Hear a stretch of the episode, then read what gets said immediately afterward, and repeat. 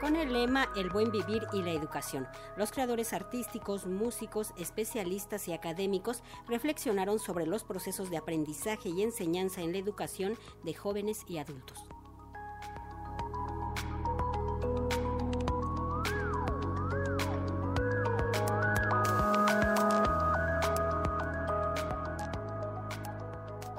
Participación de la poeta, activista y especialista en artes y educación Amy Simpson, el rapero y el poeta totonaca Juan Santiago Telles, conocido como Juan Sant, así como la presencia de la escritora y especialista en desarrollo social ganesa Mambe Cabu y el ensayista y maestro chinanteco Eleuterio Tejo Shagat García Hernández, se llevó a cabo el diálogo El buen vivir y la educación. Durante esta actividad que forma parte del foro Diversidad Cultural y Libertad Artística, el rapero Juan Santiago Telles manifestó que una de las grandes problemáticas para la conservación de las lenguas indígenas es que no se enseñan en las escuelas. Una escuela según bilingüe porque jamás nos enseñaron. Se supone que nos tendrían que enseñar lengua, pero jamás se nos enseñó lengua, ¿no? Este, porque pues, los maestros no tenían esta capacidad, no, no, no eran maestros que habían salido del pueblo, ¿no? Sino que eran maestros externos a la comunidad y pues no sabían hablar el totonaco, ¿no? Así que pues se limitaban a hablar, hablarnos en español, aún sabiendo que nosotros no sabíamos entender el español, ¿no? Soy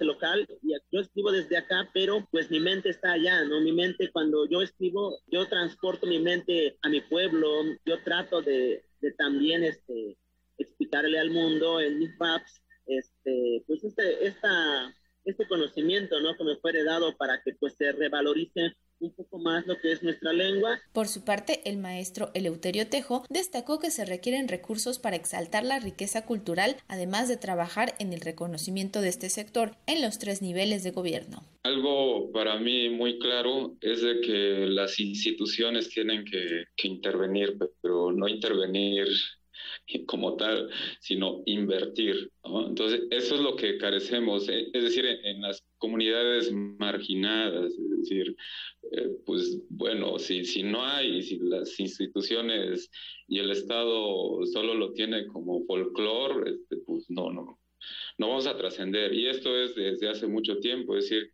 Oaxaca vivió apenas su máxima expresión artística y cultural, pero en los medios masivos, ¿no? Un folclore la gasificación ¿no? de, todo esto. Entonces ahí viven las culturas en, en, ese escenario, pero fuera de eso es otra cosa, ¿no? Mientras que el especialista en artes y educación Amy Simpson indicó que se debe de hacer un esfuerzo para acercar la diversidad de las lenguas e idiomas y no solo dejarlo a las instituciones. Escuchemos. Los sistemas de publicación están coordinados sobre un idioma y normalmente un idioma internacional. Entonces llegamos a decir, no, pues necesitamos usar símbolos diferentes. Necesitamos poder combinar los idiomas internacionales, convivir con otros idiomas locales. Y muchos publicadores no van a acompañarnos en este proceso, pero yo lo voy a demandar porque es mi restauración, es mi recuperación de cultura. Se convierte en un proceso. No quiero que sea político, pero se vira político porque los sistemas están fragmentados de una forma para reproducir el chip. Y